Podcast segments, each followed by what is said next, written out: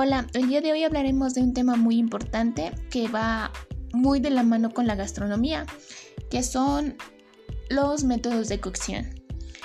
Eh, los métodos de cocción son una técnica culinaria con la que se modifican los alimentos crudos mediante la aplicación de calor para su consumo.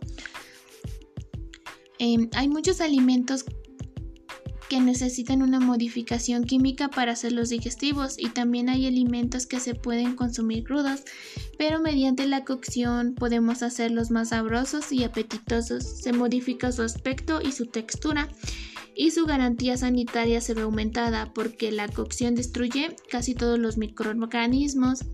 Podemos distinguir los métodos de cocción por el medio en el que se realizan y existen cuatro que son cocción en medio graso, cocción en medio seco, cocción en medio líquido y cocción mixta o combinada. Y pues bueno, para que entendamos un poco más sobre lo que estoy hablando o sobre el tema, voy a definir algunos métodos de cocción que pues se podría decir que son los más importantes o los más utilizados y el primero es asado y a la parrilla.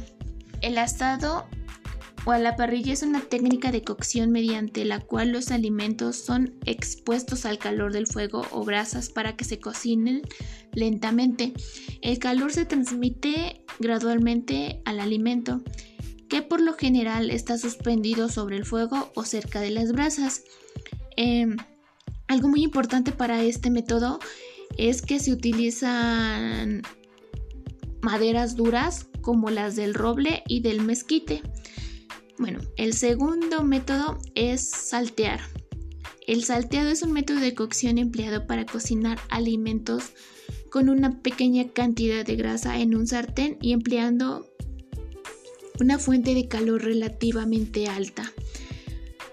Un alimento salteado se cocina generalmente por un periodo relativamente corto, debido a que la alta temperatura que se emplea es su bronceado, mientras que al mismo tiempo preserva su calor, su color, humedad y sabor. El tercer método es rehogar. Rehogar es una técnica que consiste en freír ligeramente un alimento para lograr que se en beba de los condimentos utilizados y de la materia grasa. El rehogo se lleva a cabo con pequeñas cantidades de aceite, manteca o otra sustancia grasa.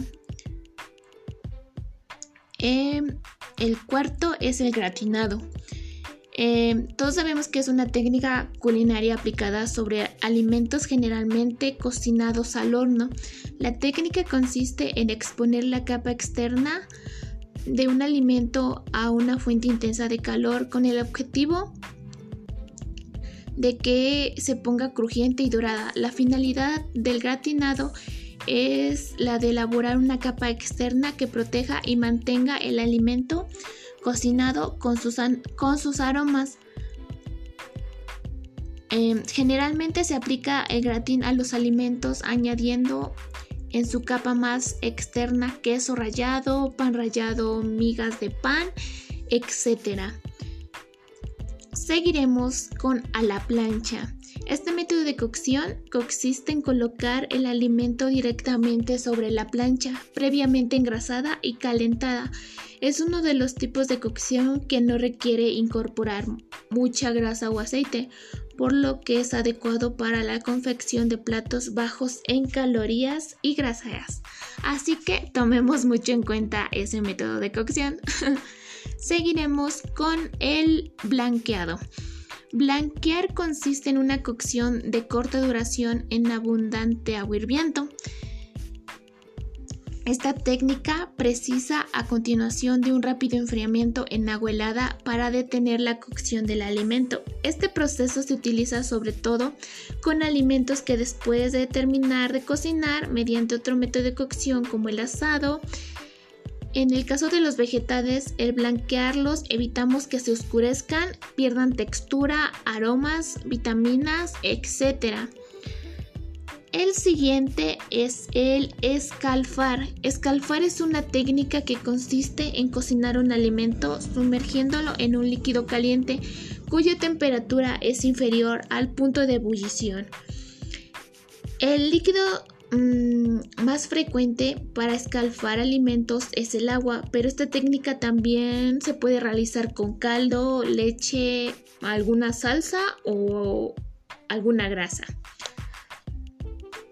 Por lo tanto, podremos deducir que este método de cocción es un método de cocción suave porque se aplica a una gran diversidad de alimentos, que como son las carnes, huevos, pescados, hortalizas, etc.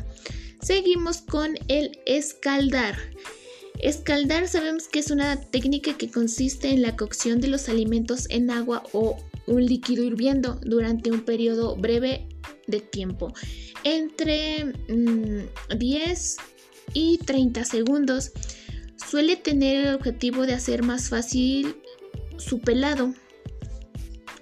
En el procesado de vísceras suelen cocerse algunos alimentos con el fin de limpiarlos para el consumo humano y que queden libres de sus mucosas o alguna bacteria o microorganismo que nos pueda dañar. Seguimos con hervir. Este método consiste en cocinar un alimento mediante la inmersión de un líquido en ebullición durante el tiempo necesario para que cada alimento si el alimento necesita un tiempo de cocción prolongada, normalmente se empieza con el líquido frío y se lleva, se lleva ebullición. En el caso que un alimento tenga un tiempo de cocción corto, se empieza ya con un líquido caliente para evitar la sobrecocción y así la pérdida de muchos nutrientes, sabores o texturas. El siguiente es al vapor. Este consiste en cocinar los alimentos a través de vapor, de el vapor de un líquido, o sea, el agua, sin que estos entren en, en contacto con él. Para ello los ingredientes se colocan en un recipiente tipo rejilla perforada suspendida en una cazuela o algo similar que contenga el agua que se lleva a ebullición. Con esta técnica los vapores que ascienden al hervir el líquido cuecen los alimentos de forma lenta pero sin dilución de los nutrientes. El siguiente es guisar. Ok, esta técnica o este método de cocción consiste en cocinar todos los ingredientes en una olla abierta a fuego lento en algún líquido. Eh, lo habitual es a partir de un sofrito con tomate y rehogando los ingredientes en aceite o mantequilla. También es necesario añadir agua al caldo o a la cocción y se necesita y no se necesita tapa. Ese también es un dato muy importante de guisar. Seguimos con brasear. Brasear es una técnica combinada. Generalmente se compone de dos pasos utilizando el método de calor seco y el húmedo. En primer lugar se cocina el alimento que suele ser en piezas grandes, como pueden ser carnes, pescados o verduras en una grasa o aceite para dorar la carne, bueno, dorar la superficie y crear la concentración de sus jugos y se termina la cocción por medio húmedo con la incorporación de líquido, caldo, agua o algún vino o licor.